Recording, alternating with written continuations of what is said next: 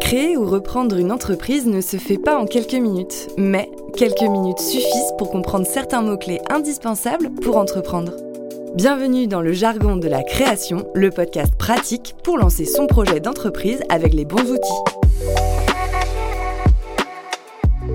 Bonjour, aujourd'hui je vous parle de la TVA, la taxe sur la valeur ajoutée. Vous la connaissez, vous la payez quand vous achetez votre pain, payez votre facture de téléphone ou mangez au restaurant. Mais savez-vous comment elle fonctionne, la TVA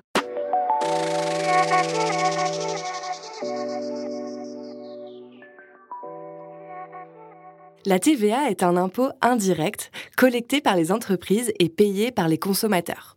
Jetons donc un coup d'œil à un ticket de caisse, après vos courses par exemple. Vous y trouvez un montant acheté, hors taxe, et un montant TTC, toute taxe comprise. Vous, en tant que particulier, vous payez le montant TTC.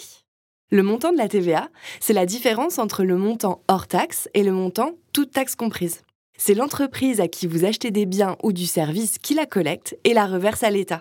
Voilà pourquoi l'on parle d'impôt indirect, car ce n'est pas l'État qui le collecte, contrairement à l'impôt sur le revenu ou à la taxe foncière par exemple.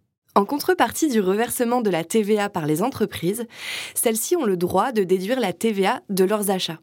Par exemple, quand elles achètent des biens ou des services à d'autres professionnels, elles se font rembourser le montant de la TVA présent sur la facture. C'est toujours bon pour vous? Alors je continue. La TVA d'un produit ou d'un service est calculée avec un pourcentage du prix de vente hors taxe. Et il existe plusieurs taux. Le taux de TVA le plus courant est de 20%. Il s'applique sur la majorité des produits et services. Le taux intermédiaire est à 10% et est appliqué notamment en restauration et dans les transports. Le taux réduit est à 5,5%. Il s'applique aux produits dits de première nécessité, comme les produits alimentaires, les boissons sans alcool, l'énergie, etc. Et enfin, le taux particulier est à 2,1%. Il est réservé notamment aux produits pharmaceutiques certaines activités ne sont pas assujetties à la TVA. C'est le cas des professions de santé réglementées.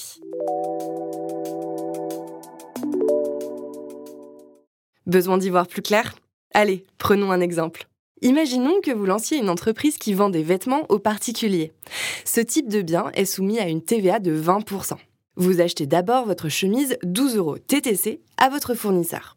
Pour obtenir son prix hors taxe, il faut diviser les 12 euros par 1,2 c'est le coefficient correspondant à un taux de 20%. Votre prix hors taxe est donc de 10 euros et votre entreprise récupère 2 euros de TVA pour l'État, car 12 moins 2 euros égale 10 euros. Maintenant, vous vendez ces chemises à des particuliers au prix de 30 euros TTC.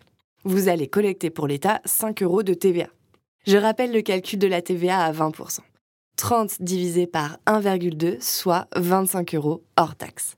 Le montant de la TVA est bien de 30 moins 25, soit 5 euros.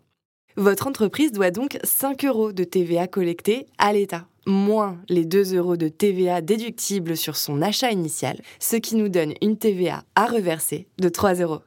Écouter des mathématiques, c'est toujours moins bien que de les faire directement. Donc, pas de panique. Vous aurez le temps de vous entraîner à jongler entre les montants hors taxes et toutes taxes comprises pendant le montage de votre projet. Et dans tous les cas, votre expert comptable est là pour vous accompagner dans toutes ces démarches et déclarations. Vous voyez que tout ira bien. Le jargon de la création, un podcast de Baker Tilly. Besoin de plus d'informations? Retrouvez des actualités, outils pratiques et tout notre accompagnement spécifique aux créateurs d'entreprises sur act.bakertilly.fr. Des questions? Des remarques? Alors contactez-nous via notre site ou nos réseaux sociaux at Baker France. Merci de votre écoute et à très vite